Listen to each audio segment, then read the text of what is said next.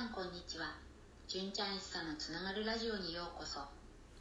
今日のお相手は前回に引き続き純ちゃん一茶の赤崎です。前回から始まりました新企画突撃隣のスーパースター。前回に引き続きてるこさんのお話です。それでは聞いてみましょう。インタビュアーは一座の佐藤孝子さんです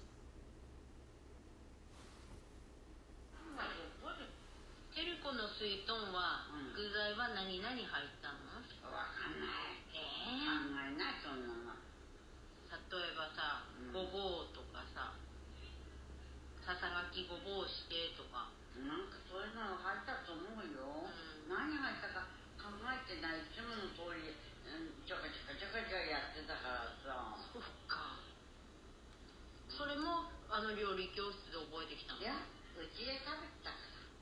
それはお家で食べてたんだ。うん牛乳なんかにも、うん水豚とかさ、うんそういうのは、うん、大量に作って食べさせるわけ。うんうんうん、だからそういうのはもしかすれば療育教室でもうやったかもわかんないけど、うん記憶にないけどね、うんうん、それはもううちではやってたから男もほらやったでしょ、うん、何人分ぐらい作ったのわかんないおかわり自由だからあおかわり自由でねうん、うん食べ物にケーキつけるなっておじいさんが、うんうん、そういう人だったから思いっきり食べさせろっていうのが、うん、あーだからお鍋にドンってやってあ適当に食べたい分取って食べろっていうのだからえー何倍とかって言わないですごいねうんほら全然やってこの間もだからてるこさんはもうあれなんだね。大人数分作るのも得意だしそうだね。食べ終わった後の食器片付けるのもうん。大人数分得意なんだね、うん、得意ってわけじゃないけど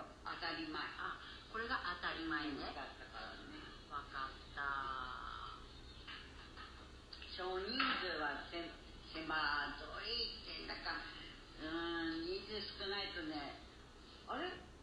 これでいいのかなって思うぐらいあっけなく終わるでしょ？いやなんかそれで男が何人いたっけな。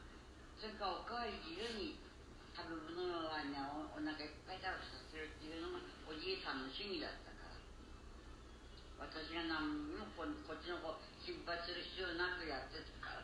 お金の心配はなくとにかく従業員のお腹をいっぱいに満たしてあげるっていうのがうん。てるこさんの役目だったのね、うん、そうそうそうそう。そういうことだその頃に会いたかったな。何言ってんのよ。本当にね。うわてるこさん何も考えずいつも通りチャカチャカ水豚を作ってしまうんですね。体が勝手に動いてしまうんでしょうね。さすがお料理名人は違いますね。たくさんの量を作るのもお手お手の物それが当たり前なんて言えちゃうところがさすがですねいやーてるこさんの手料理食べてみたいですね。今日はここまで。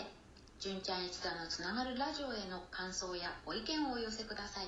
それではまたお会いしましょう。純ちゃん一座のつながるラジオ。今日のお相手は純ちゃん一座の赤崎でした。